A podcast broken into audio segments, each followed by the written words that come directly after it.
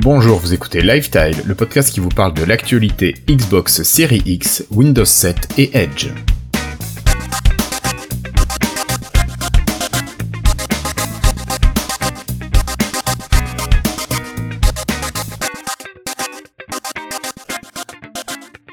Bienvenue à toutes et à tous, nous sommes aujourd'hui le jeudi 16 janvier 2020 et c'est l'épisode 173 de Lifetile. Ils sont nombreux avec moi ce soir, j'ai le plaisir d'accueillir une équipe énorme. Bonsoir Cassim, tu es le seul ici présent ce soir et encore dans des conditions un petit peu particulières. Toi toujours. Euh, oui, j'ai mon ma lumière qui a claqué donc si vous regardez en vidéo, j'ai pas de j'ai pas beaucoup de lumière, je vis dans l'ombre. Je suis Shadow Cassim. C'est ça. Donc on va devoir financer le Patreon un petit peu plus pour offrir des ampoules à Cassim. Allez. Bon, je vous rappelle rapidement que vous pouvez nous retrouver donc en vidéo sur la chaîne YouTube euh, du podcast. Donc c'est youtube.lifetime.fr pour nous retrouver. Si vous voulez nous écouter en audio, vous pouvez utiliser le flux RSS sur podcast.lifetile.fr et enfin pour retrouver toutes les informations, vous utilisez le site internet lifetile.fr. Aujourd'hui, Cassim, un épisode, on change un petit peu le format, un petit peu, on fait ça entre nous deux, mais ça vous avez l'habitude. Euh, mais on va faire un format plutôt discussion. On a un gros sujet, deux petites infos, enfin deux autres informations ensuite à côté. Donc ça va être un format assez court. Enfin, je sais pas parce que la première partie va peut-être être un petit peu euh, propice à la discussion. Je sais pas ce que t'en penses, Cassim. Je suis assez d'accord parce que c'est ce que je t'avais proposé en, quand on avait on préparait l'émission, effectivement, de, de se centrer un peu sur trois. Il y a eu vraiment trois, trois infos, trois annonces, et dont une qui a généré pas mal de débats sur Internet. Donc du coup, euh, oui. c'était intéressant d'en parler dans le podcast. Bon, bah écoute, je te propose d'attaquer juste après ce jingle sur le dossier. Hello, I'm Bill Gates. Hi, I'm Joe Belfiore from the Windows Phone. Alors pour commencer Cassim, euh, ce dossier dont on va parler, je crois qu'on peut le dire, ça va parler encore de Xbox. Tu nous avais annoncé une année 2020 centrée sur la Xbox et je pense que tu avais bien raison. Et on va parler aujourd'hui d'exclusivité. Moi j'ai préparé quelques questions, finalement j'ai pas trop préparé de réponses, mais entre ce que j'ai pu lire à droite à gauche sur internet déjà depuis quelques temps, les discussions que j'ai pu avoir avec euh, toi, d'autres personnes, voilà j'ai eu quelques questions et je voudrais savoir Cassim, est-ce que tu peux expliquer à nos auditeurs, à nos spectateurs, ce que c'est qu'une exclue pour une console, s'il te plaît? Alors c'est euh, c'est effectivement c'est un élément assez important euh, en particulier dans le milieu des consoles de jeux.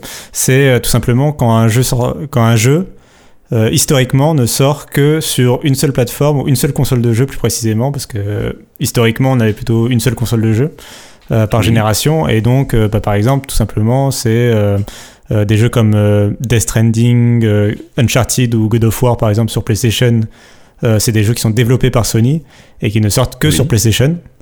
Et chez Microsoft, euh, c'est des jeux comme Halo, Gears, euh, of War ou Forza qui euh, historiquement ne sortaient que sur Xbox, qui aujourd'hui, bon, la stratégie a un peu évolué, mais globalement sortent dans l'environnement Xbox. Donc c'est des jeux qui sont exclusifs à l'environnement Xbox. Et l'id- l'idée, c'est de favoriser, bien sûr, c'est de pousser les joueurs à aller vers ton écosystème pour y trouver les jeux qui leur plaisent. Si t'es fan de God of War, bon bah t'es obligé d'acheter une PlayStation. C'est l'idée. D'accord. Euh, moi, ce que j'entends dans ce que tu dis, c'est que tu parles beaucoup d'écosystème finalement. Tu parles plus de console, mais tu vas, voilà, tu, tu emploies ce terme d'écosystème. Et alors pour PlayStation, je sais pas si ça a vraiment une incidence. Je connais assez peu, le, enfin oui, je connais assez peu le monde PlayStation. Je m'y intéresse pas, j'avoue. Euh, côté Microsoft, finalement côté Xbox, on a quand même la console, mais on a aussi le PC, notamment avec le Game Pass, qui a permis de mutualiser ces deux éléments, et la console et le PC, qui peuvent se compléter. Euh, donc chez Sony, il y a cette complémentarité de des deux mondes, enfin Bah, en dehors de la console. Ils ont qu'une seule, pour l'instant, ils ont qu'une seule euh, console de jeu qui est la- effectivement la PlayStation. On, on pourrait évoquer la PlayStation portable ou la PS Vita qui étaient des consoles portables où on retrouvait aussi leur licence, mais globalement, ça restait des machines à chaque fois PlayStation. Euh, y a pas, euh, ils ont pas cette vocation. Euh, là, aujourd'hui, enfin, ils n'ont pas eu cette vocation jusqu'à présent de lancer leur propre jeu sur euh, PC, par exemple, pour euh, étendre l'écosystème. Et par exemple, le PlayStation Network n'est pas disponible sur PC. Euh, alors, il y a deux éléments à préciser. C'est premièrement, ils ont le PlayStation Now, qui est leur service de streaming, donc, euh, qui est lui disponible sur PC sous Windows. Euh, tu peux euh, t'abonner pour une dizaine d'euros par mois et en fait, tu as accès à des jeux PlayStation, dont des exclusivités de la PlayStation euh, en streaming depuis les serveurs de, de PlayStation. Euh, c'est l'équivalent de xCloud. Et, euh, et l'autre élément, c'est que Sony est justement en train de modifier un peu sa stratégie là-dessus.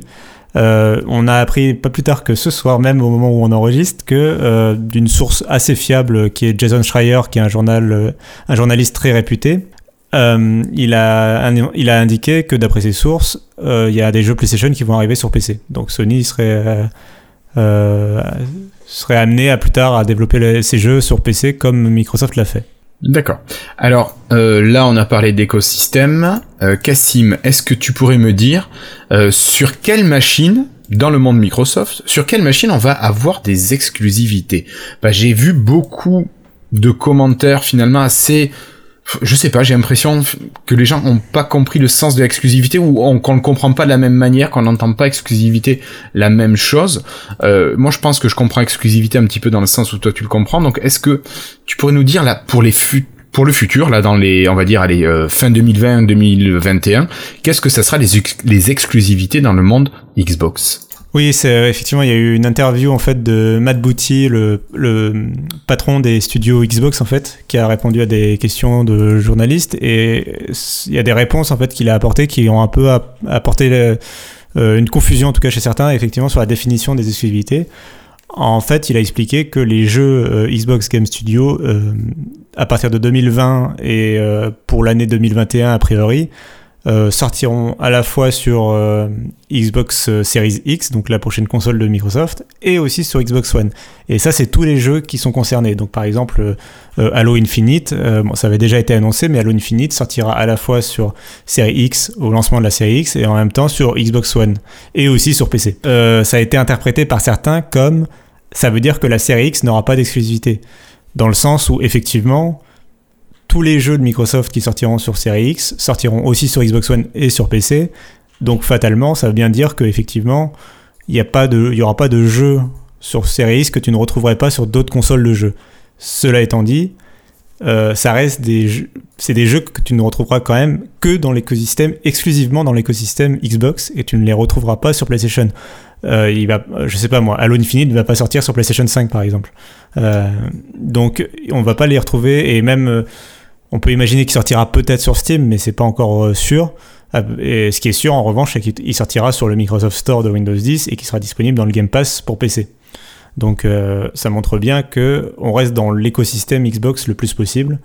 Euh, et effectivement, après, il peut y avoir quelques exceptions ici ou là, des fois des jeux qui sortent sur Switch, comme on l'a vu comme Cuphead par exemple, ou des jeux qui sortent peut-être des fois sur PlayStation, notamment Minecraft est disponible sur PlayStation par exemple. Oui. Mais ça reste, ça reste vraiment des exceptions.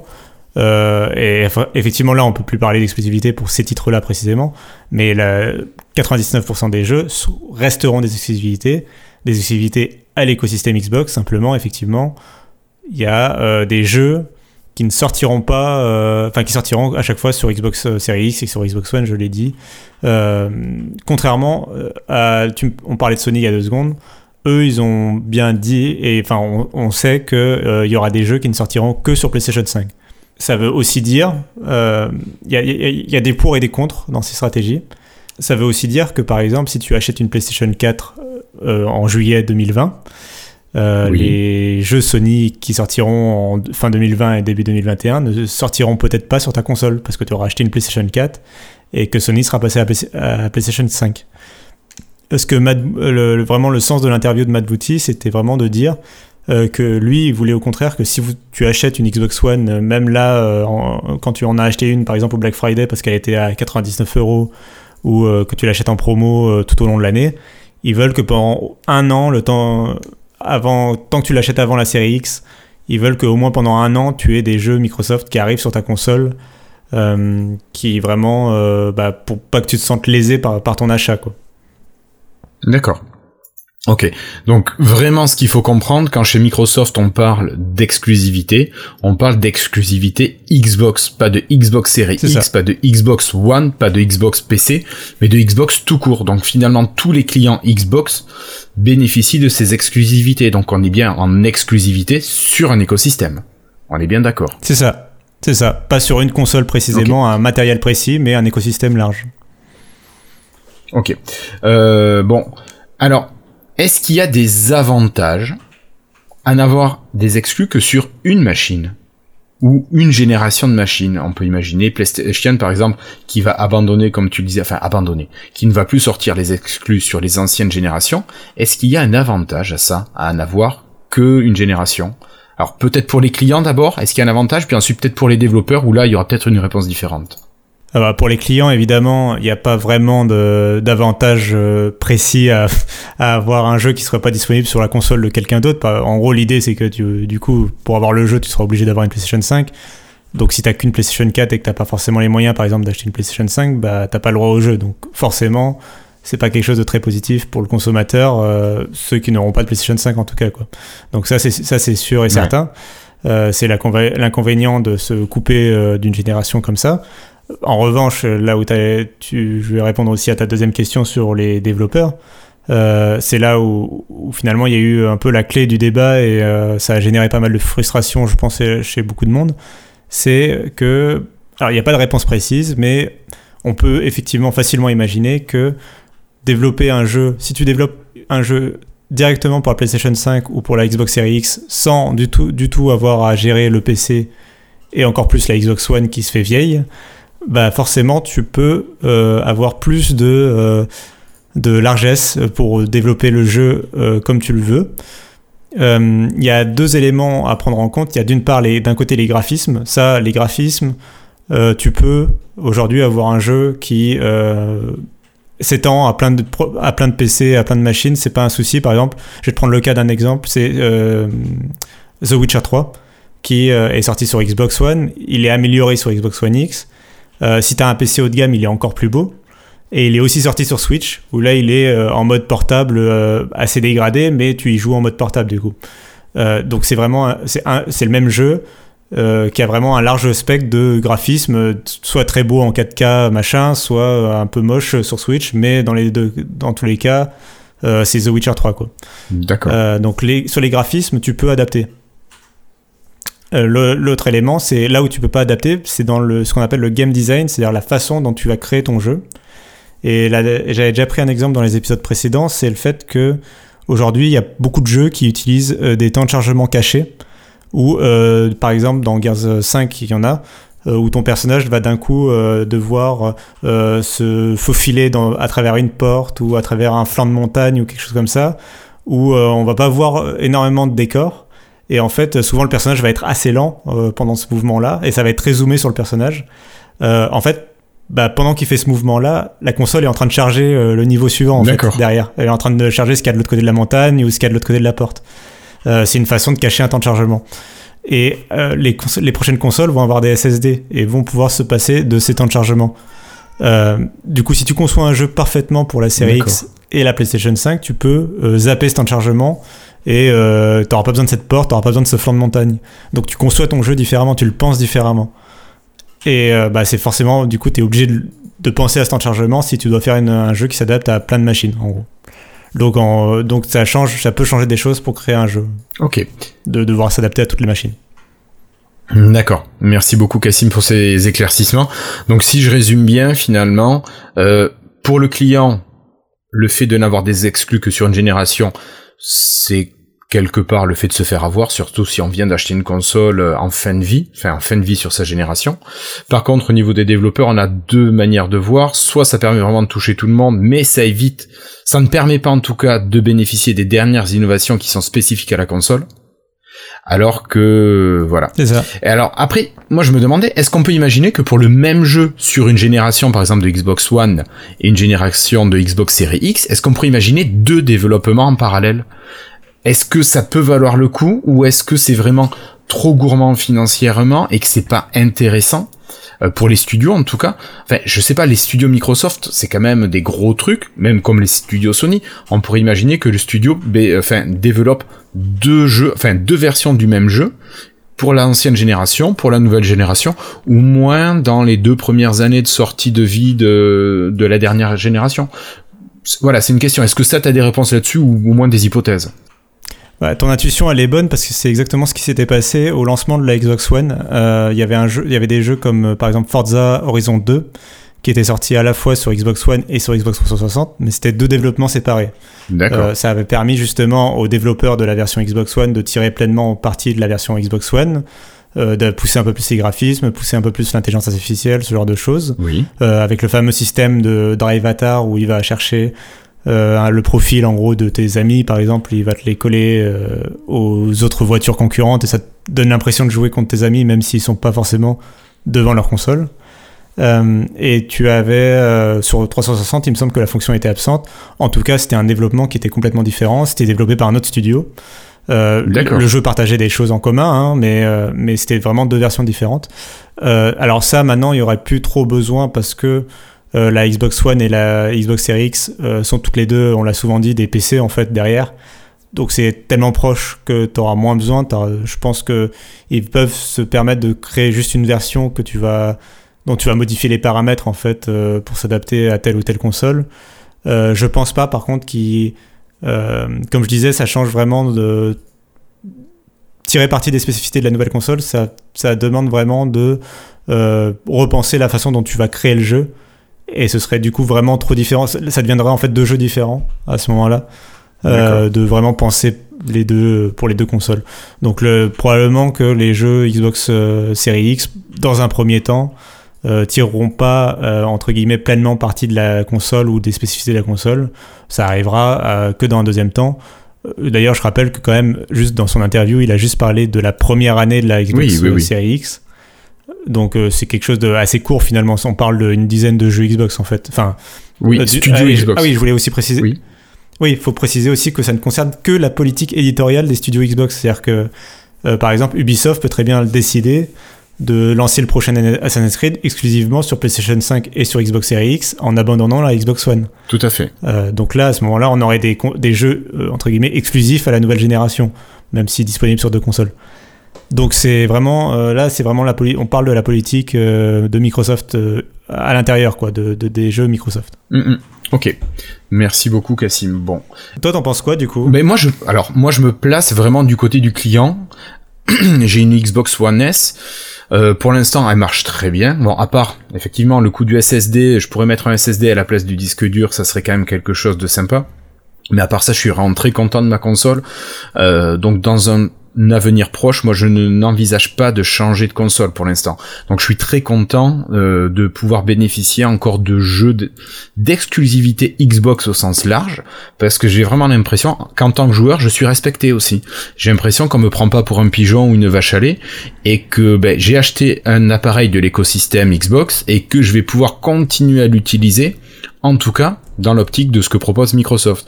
C'est vrai que ça nous change de ce qu'on a connu avec les Windows Phone, hein, ça- si on veut faire une analogie, euh, enfin au moins une comparaison. On n'a pas du tout la même expérience, on n'a pas l'impression d'être considéré de la même manière.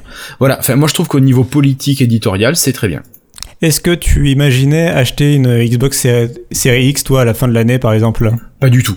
Alors pas du tout. Je suis pas, je suis pas un hardcore gamer. Euh, ouais, bien sûr. Voilà, moi si tu veux, je joue à Assassin's Creed sur ma console. Je joue à euh, à quoi je joue. Euh, je sais pas beaucoup Assassin's Creed en fait sur ma console. Euh, après sinon j'ai mon PC sur lequel je joue à d'autres jeux euh, et donc j'ai pas forcément besoin de changer de console maintenant. Et puis moi il y a un truc quand même qui me refroidit, c'est euh, je veux une console qui soit mon centre multimédia de la maison. Euh, tu vois ce que je veux dire? Et donc, euh, alors le coup de l'HDMI à la rigueur, ça peut passer si je passe sur un ampli home cinéma, peut-être que je peux, bref, bidouiller mon truc.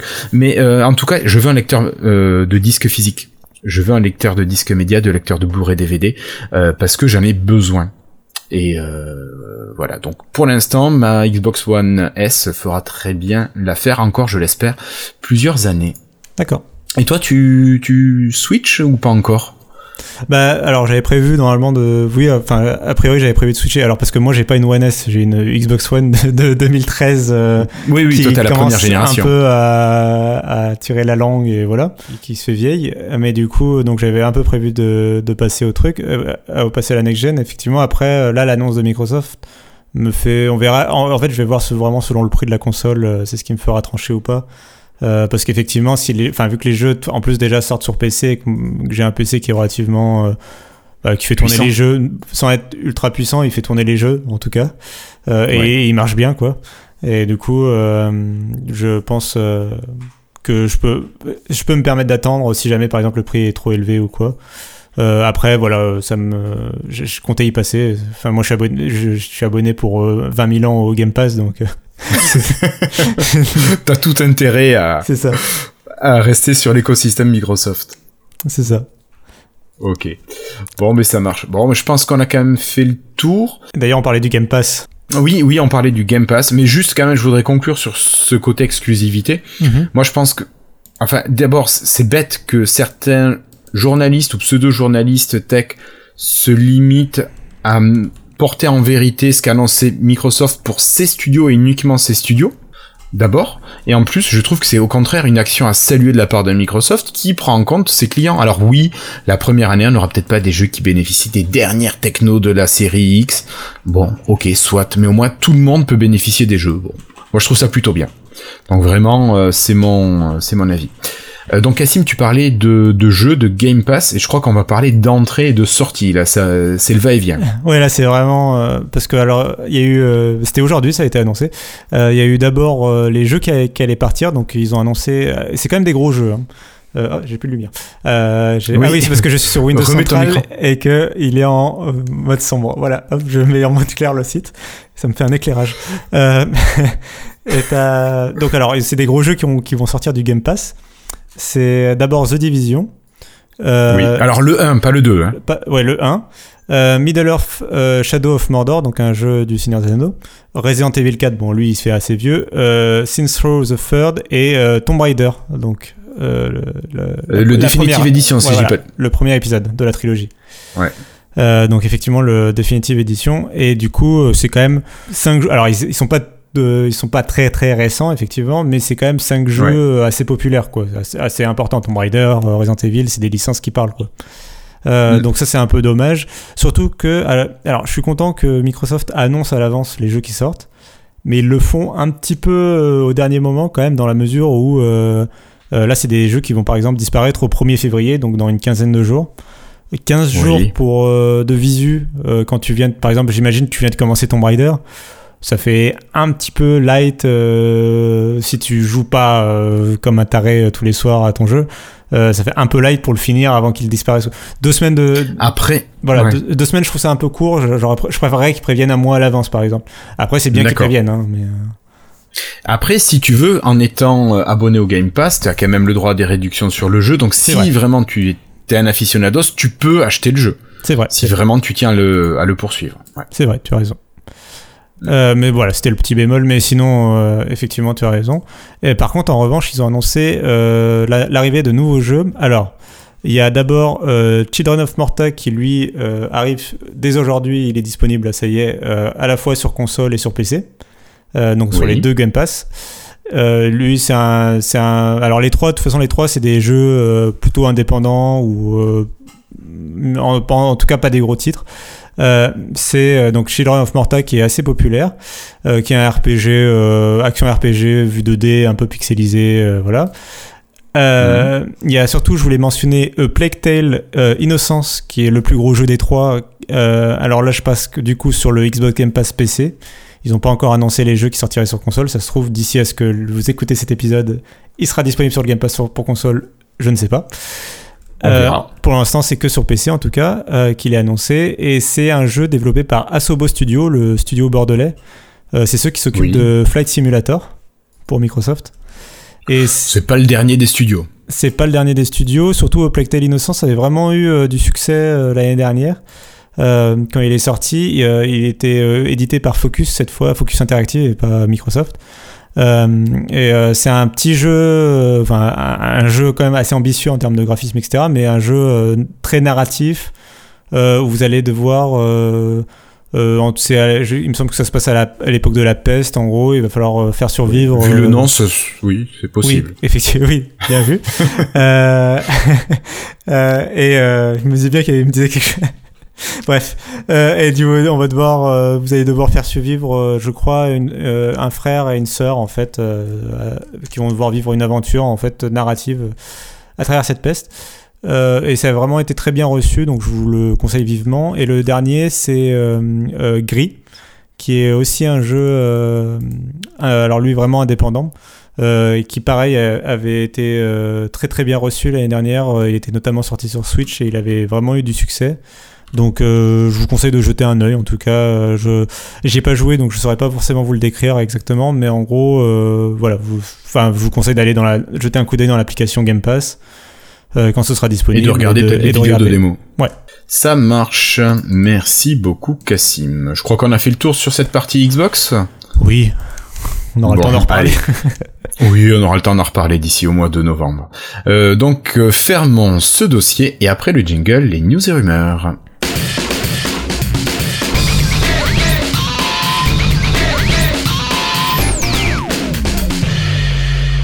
Alors pour ces news et rumeurs, on a deux actualités sur lesquelles nous allons revenir. Euh, actualité dont on a déjà, enfin non, dont on a déjà un petit peu parlé, mais euh, dont on va un petit peu plus parler en profondeur aujourd'hui. Euh, tout d'abord, Cassim, aujourd'hui nous sommes le 16 janvier. Euh, je crois que le 14 janvier signait la fin d'un système d'exploitation, en tout cas la fin de sa prise en charge par son éditeur. C'est Windows 7 qui tirait sa révérence après, euh, si je dis pas de bêtises, une onzième année de service, quelque chose comme ça? Ouais, c'est ça. Il était sorti en 2009, il me semble. Ouais, c'est ça. Normalement, c'est 2009, euh, l'année de sortie de Windows 7, effectivement. Euh, donc euh, 11 ans de service, euh, il était temps qu'il prenne sa retraite. Il est quand même sorti avant Windows 8 euh, et donc avant l'ère des, tu vois, des tablettes PC et tout. Enfin, ça remonte à longtemps, quoi. À l'époque, à l'époque, les, les netbooks étaient en vogue, euh, les, ces, ces mini PC à 300 euros euh, qui Et faisaient- qui avançait pas. et qui avançaient pas, mais qui euh, étaient très très populaires en tout cas. Euh, En tout cas, qui se mettait facilement dans un sac. Effectivement. Et donc, euh, donc ça ne rajeunit pas. Euh, donc euh, là, Microsoft a, il l'avait déjà annoncé, mais là, c'est rentré en, en effet. C'est la fin du support de Windows 7 pour la très grande majorité des utilisateurs, puisque bon, il, quand même- propose quand même encore une fois aux entreprises une sorte de service supplémentaire si certains grands groupes, par exemple, payent Microsoft.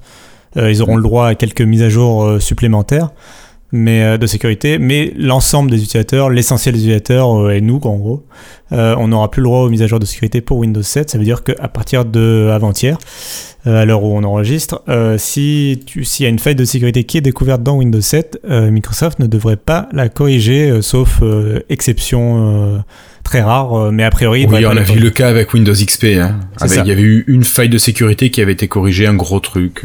C'est ça. Mais euh, d'une manière générale, elles seront plus corrigées. D'une manière générale, euh, Microsoft ne va plus euh, conseiller, enfin, va, va conseiller à tout le monde de passer à Windows 10 et à, et à ne surtout plus utiliser Windows 7. Et on va surtout être d'accord avec eux. Enfin, toute la presse, d'une manière générale, va être d'accord avec eux. Tu, ne vaut pas, faut pas rester sur un OS qui est plus pris en charge par son éditeur. Quoi.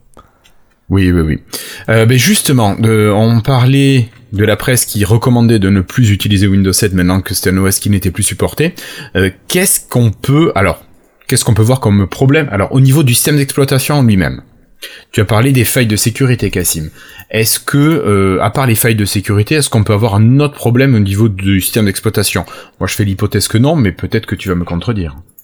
Alors, euh, la au niveau du système lui-même, pas forcément. Euh, je te dirais que dans les mois et les années à venir, euh, il va y avoir deux choses qui vont arriver.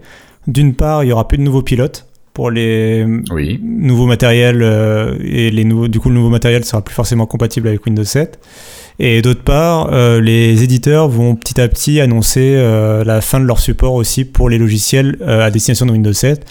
Euh, ça veut dire quoi? Ça veut dire que par exemple euh, Steam ou Google Chrome euh, seront plus mis à jour sur Windows 7. Alors dans le cas de Google Chrome, ils ont déjà d'ores et déjà annoncé que le support sera étendu jusqu'en 2021, jusqu'au 15 juillet 2021 très précisément. Euh, il y aura des de mises à jour de Google Chrome, mais ça montre bien, tu vois, ils ont déjà commencé à prévoir la fin du support sur ce, ce système. Donc euh, il y aura de plus en plus de logiciels qui ne, sera plus, euh, qui ne seront plus à jour ou qui ne seront plus proposés sur Windows 7. D'accord. Alors, euh, au niveau OS, tu nous en as parlé? Au niveau antivirus, est-ce que on peut imaginer que les antivirus fonctionnent correctement, antivirus par feu, ce genre d'engin, euh, notamment ceux qui sont intégrés à Windows Est-ce que on va continuer à pouvoir les utiliser? Est-ce qu'ils seront à jour? Euh, alors normalement, euh, si j'ai un doute sur l'antivirus de Microsoft, mais normalement ils vont également. Alors euh, du côté de Microsoft, ça sera plus supporté également dans Windows 7. Euh, en revanche, les antivirus euh, tiers, à mon avis, vont continuer à être supportés pendant un petit moment. Euh, ça veut pas, ça, après, ça fera pas forcément de miracle concernant les failles de sécurité. C'est pas un antivirus qui va euh, combler les failles de sécurité d'un OS, quoi, en gros. Tout à fait. C'est pas les mêmes choses. Donc, euh, ça fera pas forcément de miracle. Euh, bon, voilà, c'est- ce sera, une so- ce sera une solution temporaire si on a encore Windows 7. Ok. Euh, question de navigateur. Alors, tu as déjà répondu à propos de Chrome, disant qu'il serait supporté jusqu'au 15 juillet 2021. Euh, chose assez amusante, Oui. euh, c'est que euh, Microsoft met à jour son navigateur Edge et propose une nouvelle version de Edge dont on parlera tout à l'heure, mais elle arrive aussi sur Windows 7. Donc Edge, euh, pardon, Windows 7 mourant voit arriver un navigateur tout neuf. Je trouve ça assez... Oui, c'est alors, euh, en plus c'est le euh, lendemain. Je ne sais pas. C'est marrant, c'est le lendemain de, ça. de, de la fin de Windows 7. Et euh, ce qui est euh, d'autant plus drôle, c'est que euh, faut se souvenir que Edge n'est jamais sorti sur Windows 7. C'est-à-dire que même sur Windows 8, Edge est exclusif à Windows 10 jusqu'à enfin, Tout à jus- fait. jusqu'au 15 janvier. Edge était exclusif à Windows 10. Euh, euh, Windows 7 est resté bloqué sur Internet Explorer. euh, alors je sais plus si c'était 9 ou c'était 11. ou s'il avait quand même eu des mises à jour vers 11. Ok. Ah, le, le 7, pardon, je sais pas. Le, le 7, je sais pas. Je sais pas si Windows 7 avait eu des mises à jour de Internet Explorer. En tout cas, il était encore bloqué sur Internet Explorer, ça c'est sûr. Et euh, du coup, Oui. la comme tu le disais, donc le nouveau Microsoft Edge, euh, ce ce qu'on appelle le nouveau Microsoft Edge sur, sur Windows 10, mais qui est le juste Microsoft Edge du coup sur Windows 7, puisque c'est la première fois qu'il l'a. Euh, arrive ça. sur Windows 7, donc euh, le navigateur qui est basé sur Chromium. Et comme je l'ai dit, euh, Google a annoncé que Chrome arrivait, enfin, serait étendu- son support serait étendu jusqu'au 15 juillet. Microsoft a réagi en indiquant que du coup, le Edge qui est basé sur Chromium serait lui aussi supporté pendant jusqu'en pendant un an et demi là. un an et sur, demi encore. Ouais. sur Windows 7 du coup. D'accord. donc c'était assez rigolo. Enfin c'est assez rigolo du coup effectivement que le navigateur soit encore mis à jour. C'est ça. Euh, voilà. Après, on a peut-être Firefox aussi, Opera, euh, Vivaldi, ce genre de navigateurs qui pourront encore euh, être utilisés. Mais pareil, pour un temps limité. J'imagine que Firefox va aussi arrêter le support de Windows 7 d'ici quelques mois. C'est ça, faudra, en fait, ça, tout, tout va dépendre du- de la vitesse à laquelle les parts de marché de Windows 7 vont vraiment dégringoler. C'est ce qui décidera les, les éditeurs à plus ou moins rapidement terminer le support de Windows Tout 7. à fait. Ok. Bon, et alors au niveau des fonctionnalités, bon, on sait que Microsoft ne rajoutera pas de fonctionnalités à Windows 7, de toute façon l'OS est abandonné, donc ça c'est fait. Euh, en conclusion, Cassim, mon Windows 7, qu'est-ce que j'en fais? Je le jette? Je jette mon ordinateur ou je mets à jour? Euh, alors, si, euh, si votre PC peut faire tourner Windows 10 et que l'expérience est bonne ou quoi, faites-le. Mettez à jour gratuitement Windows 10, honnêtement, c'est le- le- la meilleure Voilà, solution. c'est toujours gratuit. C'est toujours gratuit. Euh, vous avez des tutos sur les très bons sites internet euh, en France euh, qui vous proposent des tutos pour passer gratuitement à Windows Oh. euh, 10. Oh, Et Cassim, on peut le dire, hein. C'est pas très compliqué. hein. Vous allez télécharger le Media Creation Tool sur le site de Microsoft, et hop là, c'est parti. Oui, oui, c'est vraiment euh, très facile. Et d'ailleurs, euh, je je sais pas si Microsoft fait encore la publicité dans Windows 7 pour euh, vraiment euh, cliquer sur le bouton de téléchargement. Mais en tout cas, oui, c'est très facile. Il suffit d'aller sur le site de Windows 10, télécharger la mise à jour, euh, ça s'installe. L'essentiel, c'est vraiment de pas réinstaller Windows 10, c'est-à-dire que pour s'activer gratuitement, il a besoin que vous ayez Windows 7 à la base sur votre machine. Euh, c'est ça qui va faire la transition vers euh, Windows 10 euh, de façon gratuite. Donc euh, ça, ça marche très bien. Mais si votre PC est trop vieux pour, par exemple, pour être compatible avec Windows 10 euh, ou pour une, par exemple justement les netbooks, euh, je crois qu'il y a certains netbooks qui ne sont pas compatibles avec Windows 10. euh, Ouais. puisque les- le, le- le- le matériel requis pour Windows 10 est un peu plus élevé que, pour, que celui pour Windows 7. Euh, bah, à ce moment-là, je vous conseillerais bah, de vous tourner vers euh, une solution, une distribution Linux tout simplement. Je pense que ça vaut mieux que de continuer à utiliser euh, Windows 7 euh, euh, dans une version pas supportée. En tout cas, c'est le conseil vraiment sérieux qu'on peut vous donner.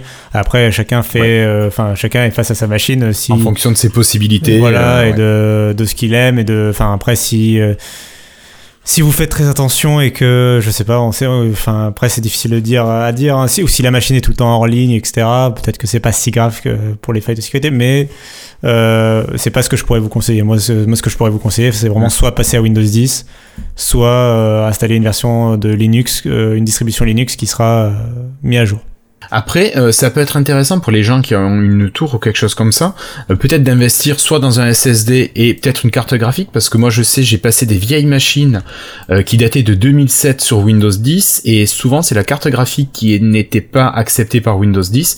Donc pour 30 balles, j'ai changé la carte graphique, et j'ai une machine qui tourne. Alors après, j'ai aussi changé le SSD, j'ai mis un SSD en plus du disque à plateau, mais bon voilà, coût de l'opération 50 euros, 50, allez entre 50 et 60 euros, et j'ai des machines qui tournent vachement bien pour des machines de 12 ans.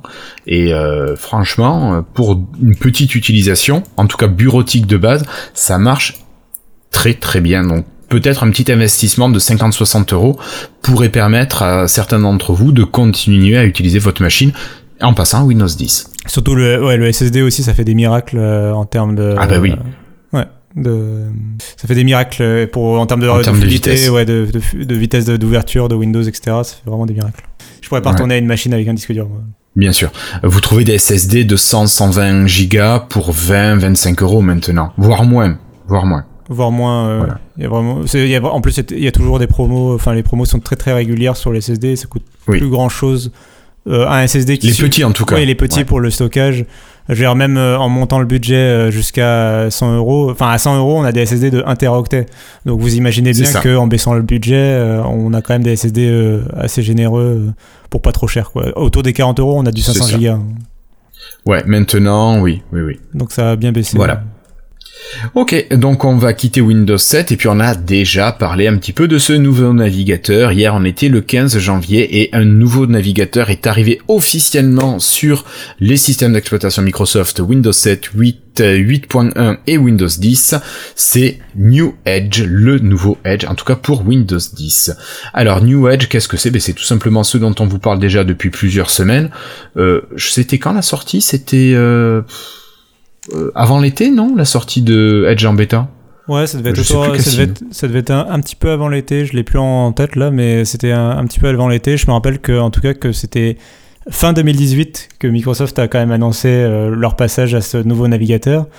Euh, Oui. Après, il y avait eu plusieurs mois où ils l'avaient développé en interne. Après, ça, la première bêta avait fuité. Enfin bref, euh, on l'avait. Oui. Après, on l'avait installé. Il y a eu plusieurs mois de bêta, comme tu viens de le dire. Et là, la sortie, donc c'est la version stable. Euh, alors, ce que ça veut dire, c'est euh, déjà euh, bah, que c'est la première version vraiment bah, qui est ni bêta ni dev et qui va pas envoyer par exemple automatiquement des données de de diagnostic Télémétrie. de télémétrie à, à Microsoft puisque c'est la version stable euh, c'est pas une version insider et euh, c'est une version qui est disponible du coup sur euh, alors disons-le sur on l'a dit sur Windows 7 mais aussi sur Windows Oui. 8 et Windows 10 mais aussi sur Mac et accessoirement sur Android et iOS mais c'est pas vraiment le même navigateur Et qui arrive normalement sur Linux aussi. Normalement, il arrive sur Linux. Pour l'instant, il n'est pas disponible. Et il y a la version. alors, c'est pas la version stable, mais la version ARM est passée en bêta. Oui, c'est vrai, c'est vrai. Euh, ouais, en même ou bêta 2, je ne sais plus. Enfin, euh, elle arrive et normalement, elle va bien fonctionner. Alors, pour information, moi, je sais que c'est un, c'est mon nouveau navigateur que j'utilise quasiment depuis la sortie de la version bêta. Euh, j'ai dû continuer à utiliser le Edge classique pendant un mois, mais finalement, j'ai arrêté de l'utiliser. Je l'ai même plus sur mon bureau. Euh, j'ai plus de raccourcis et j'utilise. Alors, j'ai Edge en dev et en Canary. J'ai pas utilisé Edge en version stable. Par contre, ça, je l'ai pas. Je sais même pas si mon PC l'a installé. Faudrait que je regarde. C'est un système, alors je sais pas s'il est parce qu'il est basé sur Chromium, s'il est très stable, je sais pas si c'est grâce aux équipes de Microsoft, mais en tout cas ça marche très bien, Euh, et j'en suis ravi, quoi, vraiment très très très très peu de plantage. Mais Cassim, moi je voulais savoir, Edge, c'est pour tout le monde maintenant, ou encore faut des personnes particulières? Alors, euh, maintenant, maintenant, au moment où vous allez écouter cette Maintenant, émission maintenant. et au moment où on l'enregistre, c'est encore pour des personnes particulières parce que euh, ils vont, ils ont pas encore tout à fait commencé le déploiement. Euh, là, c'est vraiment, faut encore aller sur le site de, de officiel de Edge, tu le télécharges et ils installent. Cela dit, euh, la version stable, quand tu la télécharges et que tu l'installes, elle remplace Edge, le Edge de base de, de Windows 10, euh, l'ancienne version. Euh, ce qu'ils Oui. appellent maintenant Windows, euh, ce qu'ils appellent Microsoft Edge hérité en français ou Legacy en anglais. Ouais. Euh, on appréciera la traduction. Donc en tout cas, elle est remplacée, quasiment désinstallée. Enfin, elle est remplacée en tout cas par ce nouveau Edge quand tu installes la version stable. Ouais. Euh, après, ils annoncent d'ores et déjà que dans les semaines à venir, le déploiement va commencer et donc automatiquement, le nouveau Edge va venir remplacer euh, avec sa fameuse nouvelle icône. euh, va venir remplacer l'ancienne version. D'accord.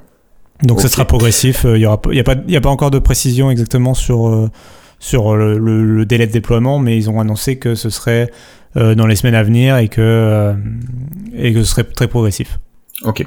Alors moi j'avais prévu la question de te demander comment ça se passe, mais tu nous l'as dit, ça va être automatique. C'est Microsoft qui va euh, lancer les mises à jour à distance. Il y a que en entreprise. Euh, oui, il y a que les entreprises. Alors attends, attends, ça c'est ma question 4, ça. Ah bah excuse-moi. pas trop vite. Euh, comment on s'en aperçoit Tu l'as dit également, on a la nouvelle icône, alors qui ressemble un petit peu à une vague. C'est un E dans une vague. On a du vert, du bleu, voilà. C'est pas un E en tout cas. C'est enfin Ouais, enfin c'est un peu vouloir. entre le C, le bon, je sais pas. faut faut le vouloir Bref, quoi pour importe. voir un E. C'est ça. Je vous mettrai le logo à l'image pour ceux qui regardent la version vidéo. euh, vous pourrez euh, vous faire votre idée. Euh, donc ma question, euh, est-ce que on peut refuser Cassim d'installer cette nouvelle version stable de Edge basée sur Chromium si vraiment on est allergique aux produits Google parce qu'on sait que Chromium a quand même c'est un peu développé par Google euh, entre autres euh, est-ce qu'on peut refuser ça? Eh bien, malheureusement, euh, non, on peut pas. Euh, euh, tout le, enfin, tout, en tout cas, tout ce qui est grand public, nous, euh, en gros, on va pas pouvoir refuser. Euh, Il y a que euh, les entreprises qui ont le choix encore de pouvoir euh, le refuser. Même eux, je crois que dans leur, euh, dans ce cas-là, euh, ce sera vraiment juste la version, l'ancienne version restera et la nouvelle version viendra juste s'installer en parallèle de la nouvelle, de l'ancienne version. Donc même eux, ça va être limité. D'une manière générale, non, va falloir y passer. Euh, cela étant dit, c'est une, enfin c'est un faux problème parce que, ouais, j'imagine vraiment personne ne pas vouloir passer à la nouvelle version de Edge. Effectivement, Ah, si, que- tu es, si effrayé de par par Chrome, par la base Chromium, mais à ce moment-là, euh, bah installe Firefox quoi, ou tu l'as probablement déjà fait. Euh, Oui, sûrement, sûrement. Mais euh, non, il y a vraiment pas. Oui, Je pense à notre camarade Étienne sur le Slack qui est vraiment réfractaire, je crois encore à ça. Mais bah alors du coup vraiment, enfin, en fait, passer à une alternative, c'est pas grave si Edge, t'es pas obligé, de- c'est pas parce qu'il s'installe que t'es obligé de l'utiliser. Ça marche. Alors, Cassim, est-ce que c'est mieux d'utiliser ce nouveau Edge que l'ancien Edge? Alors, Toi. oui, moi je le trouve beaucoup plus stable, plus efficace, mais euh, est-ce que tu peux essayer, Cassim, de nous rappeler quels avantages on peut y retrouver, si avantages il y a? Euh, bah alors pour moi les gros avantages, alors déjà euh, je trouve euh, infiniment plus stable que euh, l'ancienne version de Edge, ça c'est le premier point, euh, Oui. où chaque onglet euh, se déplace in- individuellement, il y a, c'est pas en déplaçant un onglet tu fais pas planter la fenêtre ou, ou que sais-je. Ah, Ça, j'ai jamais planté comme ça, mais bon. Bref, peu importe, en tout cas, la nouvelle Oui. version, elle est très stable. Euh, ça, c'est le premier point, mais ça, c'est encore une, j'ai envie de dire encore heureux en 2020 à la limite. Euh, Oui. Le deuxième point, c'est euh, qui est très intéressant, c'est les extensions. Euh, et comme il est basé sur euh, Chromium, il est totalement, mais alors vraiment totalement compatible. Et je, désolé, mon navigateur est un thème sombre, donc je passe dans le noir. Euh, le- le- les extensions sont totalement compatibles avec Google Chrome. Alors, ce qui veut dire que par défaut, on peut aller télécharger des applications chez Microsoft. Il y a quelques extensions à télécharger, mais surtout, on peut aller sur le Chrome Web Store. La première fois, il nous fait cocher une option pour dire qu'on autorise Mm. à installer des, des extensions depuis le Chrome Web Store. Euh, une fois que c'est fait, on a vraiment toutes les extensions qui existent pour Chrome, et il y en a quand même pas mal euh, qui Oui. existent euh, bah, et qu'on peut aller euh, télécharger et euh, installer directement sur Edge, et on se retrouve avec un Edge assez complet. Euh, je dirais que c'est euh, les deux gros, enfin moi les deux gros avantages que j'y vois euh, pour le pour le moment là aujourd'hui. Euh, à terme, genre, je penserai à deux choses. J'ai quand même l'impression qu'il est plus fluide que Chrome et mieux optimisé. Euh, et Oui. l'autre chose, c'est que enfin, je, je pressens qu'il va moins consommer. Alors, je sais pas si c'est déjà vrai aujourd'hui, mais à terme, en tout cas, je pressens qu'il consommera moins d'énergie et qu'il sera mieux optimisé dans le système. D'accord. Euh, ouais. Est-ce que Alors, toi, il tu me vois semble d'autres choses, Ben justement, moi je pensais aux collections. Alors je sais pas si elles sont arrivées dans la version euh, stable justement. Non. Euh, tu me fais signe non de la tête. Euh, voilà, donc les collections, vous pouvez mettre plusieurs onglets. Ah, en fait, on retrouve un petit peu les sets euh, que Windows avait, enfin Microsoft avait présenté pour je sais plus quelle version de Windows, peut-être la 1803 ou 1809, euh, qui finalement les sets ont été abandonnés. Euh, donc on peut déjà retrouver tout cet assemblage d'onglets. Alors c'est pas vraiment des favoris, c'est organisé par, vous pouvez l'organiser comme vous voulez, par thématique, par utilisation. Euh, bon, il y a ça qui est pas mal. Euh, on a le lecteur de PDF qui est plutôt pas mal. Euh, par contre, il me semble qu'il y a des choses que l'on a perdues par rapport à Edge Legacy, le vieux Edge, l'ancêtre Edge. Et je pense notamment Cassim à la lecture des e-pubs. Euh, le vieux Edge lisait les e-pubs, on pouvait annoter euh, au stylet, euh, à la souris, ce que l'on voulait dans les e-pubs, et ça c'est une fonctionnalité que l'on a perdue. Alors on se demande si en haut chez Microsoft on utilise les e-pubs dans le navigateur, peut-être pas. Et on a décidé que c'était pas la peine d'ajouter cette fonctionnalité. Euh, je pense qu'il doit y avoir un user voice euh, Cassim sur Edge et puis si les utilisateurs veulent que leur navigateur prenne en charge les pubs, je pense qu'il suffit de bien lancer cette euh, demande de, de, prise en charge des pubs dans le user voice. Peut-être qu'avec un peu de chance ça pourra arriver si les utilisateurs le demandent. Mais sinon je vois pas d'autres pertes. Euh, alors moi j'en ai trouvé une autre euh, oui, ah. une autre pour l'instant. Euh, alors une perte et un, un, truc qui manque encore, en tout cas. Euh, alors premièrement la, la, perte. Alors c'est peut-être que chez moi, mais moi, et c'est assez précis. Netflix n'arrive pas à tourner en 4K sur mon navigateur. Alors, faut savoir que c'est, alors c'est très très précis, je suis d'accord, mais il faut savoir que c'était jusque-là une exclusivité de Edge en fait, tout OS confondu. Euh, ni Safari, ni Firefox, ni Chrome euh, ne sont capables de faire tourner Netflix en 4K. Il y avait vraiment que. Ah, mais moi, connexion non plus. D'accord, certes. Mais euh, en tout cas, il y avait que. Alors après, cela dit, Netflix, ça demande pas une. Enfin, la 4K demande chez Netflix est plutôt bien optimisée, demande pas un si gros débit que ça. Euh, un bon débit, certes, mais euh, pas un si gros débit que ça. Ouais, mais j'ai pas euh, d'écran 4K, alors ça sert à rien. Non, moi non plus. Mais, mais ouais, tu voyais en théorie, c'est une fonctionnalité qui disparaît. En tout cas, c'est une fonction ah, que moi j'ai pas. Alors, il continue de faire la pub pour sur la page de Edge, mais moi j'ai pas réussi à la retrouver en tout cas. Donc ça c'est un petit bémol. Peut-être ça arrivera dans les dans les mises à jour à venir.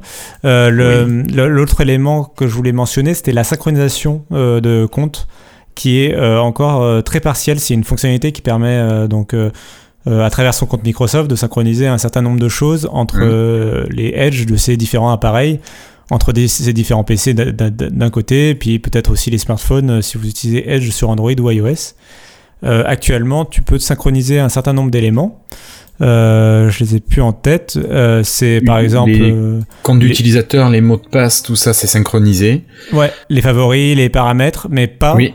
Euh, les extensions, pas l'historique et surtout pas euh, les onglets ouverts qui sont qui est un truc qui est assez pratique dans Chrome. C'est vrai. Euh, et que pour l'instant on retrouve pas du coup sur ce nouveau Edge. je trouvais ça un peu dommage que Enfin, c'était vraiment quand tu quand je l'utilisais en bêta, tu vois, c'était écrit coming soon, ça arrive bientôt, machin. c'est grisé, tu peux pas synchroniser. J'imaginais qu'ils ils auraient ça de près pour la version stable, tu vois.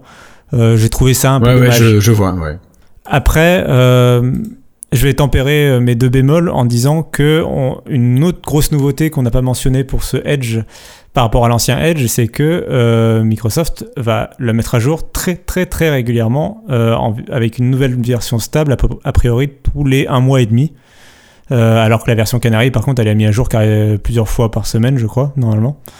Euh, en tout cas, euh, il y a vraiment des mises à jour très très très régulières euh, de Edge sur les versions bêta. sur la version stable, ce sera tous les un mois et demi environ. tous les jours quasiment. Ouais, voilà. Donc c'est beaucoup plus régulier que l'ancien Edge qui bah, était synchronisé sur les mises à jour de Windows et qui avait besoin d'attendre bah, du coup six mois voire un an pour avoir des nouvelles fonctionnalités. Quoi. Ah oui. Ben, pour ce qui concerne Canary, c'est tous les jours. La version de dev, c'est euh, deux fois par semaine quasiment. Euh, voilà, donc euh, on voit des nouveautés puis qui arrivent sans apporter de, de préjudice à l'utilisateur. Hein. donc vraiment, c'est c'est super pratique à, à utiliser. Donc c'est vrai que tous les deux, Cassim, je pense qu'on recommande Edge en conclusion. Vous pouvez aller sur ce nouveau Edge, euh, ça vaut, ça les yeux fermés, quoi. C'est ouais, ça, vaut au moins le coup de le tester, je dirais. Puis moi, alors après, je suis dernier avantage, mais c'est parce que je suis complètement maniaque. Euh, ça veut dire que toutes mes nouvelles machines, j'ai plus installé de navigateur. Alors j'utilisais Chrome pour le boulot notamment parce que euh, on en avait besoin.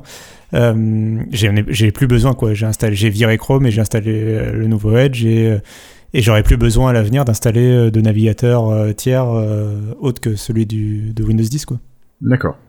Au moins, c'est plus pratique et puis ça te prend un petit peu moins de place. Allez, un petit Firefox quand même parce qu'ils ont besoin de part de marché, il faut les soutenir. C'est vrai. Euh, ouais. Ouais, je pense que s'il y a un navigateur à soutenir, c'est celui-là parce qu'il propose une réelle alternative après ce qui se fait. Et je pense Je que c'est bien d'avoir autre chose que ce moteur de Chromium, même s'il est bien. euh, voilà. Donc moi, je garde les deux. C'est mes deux navigateurs. Euh, Je suis d'accord. Bon. Cassim, euh, je crois qu'on a fait le tour finalement, un épisode Ouais. à deux, on est déjà à quasiment à 50 minutes d'enregistrement, ça fait pas mal, je pensais pas qu'on ferait aussi long. C'est parce que je suis là, Bravo, toujours euh, une vraie fiflette. Non, mais je pense que je pense qu'on a pu avoir un échange où on a pu essayer de développer un petit peu ce, ce qu'on avait vu dans l'actualité. Euh, voilà. Donc je te remercie beaucoup pour tout ce que tu as pu nous apporter ce soir. Merci à toi. Je vous donne rendez-vous, alors peut-être pas jeudi prochain, je sais pas, je pense que je serai pris jeudi prochain. Euh, mais euh, donc on vous, donne- on vous donne rendez-vous très bientôt pour l'épisode 174. On vous tiendra au courant sur les réseaux sociaux ou en tout cas sur le Slack de Lifestyle. D'ailleurs, si vous devez nous retrouver, vous envoyez un petit message à contact@lifestyle.fr et vous nous demandez tout simplement à rentrer sur le Slack et on vous enverra une invitation. Cassim, merci encore d'avoir été présent. Une pensée à tous nos camarades qui n'ont pas pu être là ce soir. Et puis, à très bientôt. Portez-vous bien. Et encore une fois, bonne année 2020. Ciao Salut.